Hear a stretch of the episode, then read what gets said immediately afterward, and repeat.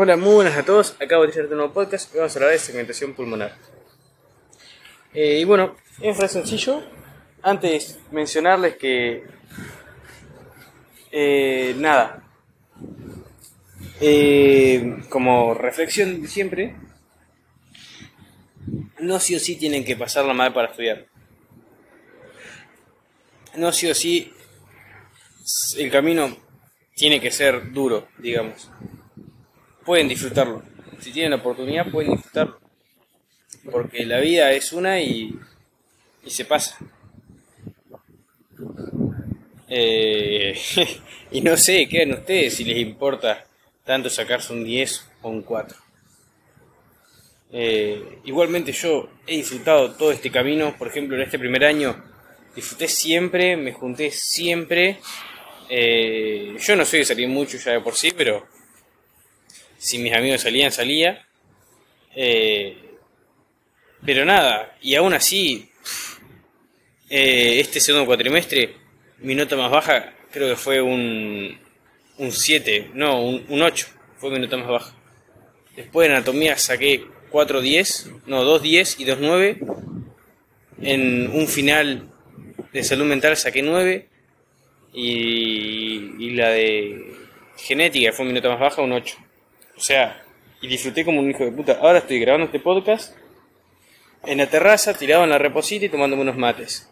Y así estoy estudiando. Eh, por eso digo, si tienen la oportunidad de disfrutar, disfruten el camino. Eh, porque la vida es una. Ahora sí vamos con segmentación pulmonar. Yuhu.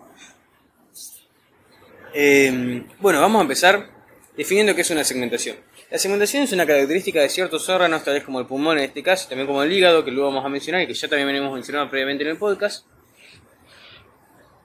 que le da la, posibilidad de separar en partes a este órgano y partes con una eh, funcionalidad, eh, irrigación, inervación y drenaje propia. Es decir, vamos a separar un mismo órgano en diferentes partes. Cada parte va a tener, eh, va a ser como un espejo del órgano en sí. Es decir, cada parte va, en el caso del pulmón, a hacer eh, el intercambio gaseoso, va a tener un drenaje venoso particular, una irrigación particular y una inervación particular. Entonces, si nosotros, por ejemplo, tenemos un cáncer, nos afecta, no sé, tres partes, vamos a poder sacar esas tres partes, extirparlas, eh, y que el órgano, luego de sacar esas partes, permanezca intacto. Es decir, no, sé, no tengamos que sacar todo el órgano ante un cáncer, sino que solamente sacando esas partes, el resto del órgano puede funcionar bien. Eh, bueno, eso es como la característica de los órganos segmentados. Ahora sigamos con la segmentación eh, pulmonar, que es recontra sencilla. Y nada, eso, es leerla y hasta que una, una vez sale y ya está, no te lo olvides más. Después la de una, una de vuelta y ya está. Bueno, bronquio, pulmón derecho. Tenemos tres lóbulos separados por dos fisuras.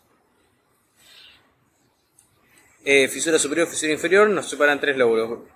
Lóbulo inferior, lóbulo medio y, eh, y lóbulo superior. Hablando de este último lóbulo superior, vamos a tener tres segmentos.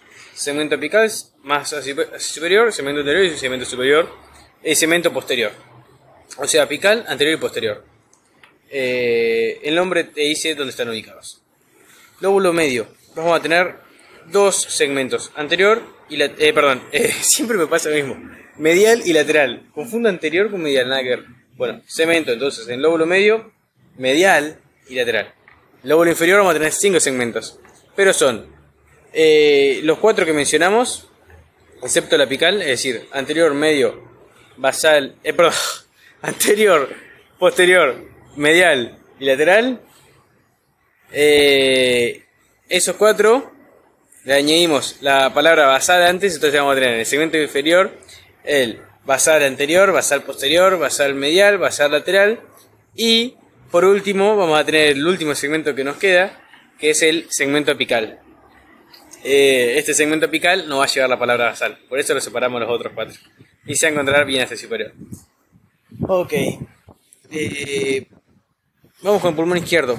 Vamos a tener a diferencia del pulmón derecho, solamente dos lóbulos porque vamos a tener solamente una fisura.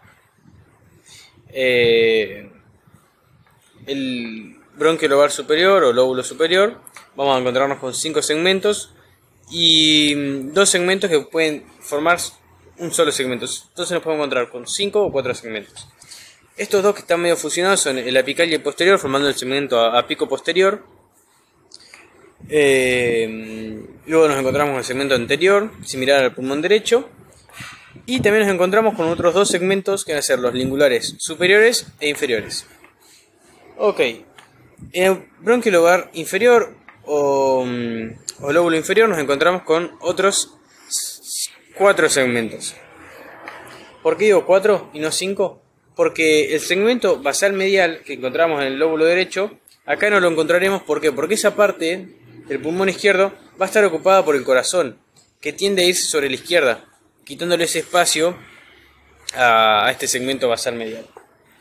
Entonces nos encontramos con segmento basal lateral, segmento basal anterior, segmento basal posterior y segmento apical, nada más. Y bueno, eso es todo por lóbulo izquierdo, eh, por lóbulo inferior, pulmón izquierdo y en general con segmentación pulmonar. Espero que les haya servido y nos vemos en una próxima entrega. Bautiriarte les mando un saludo.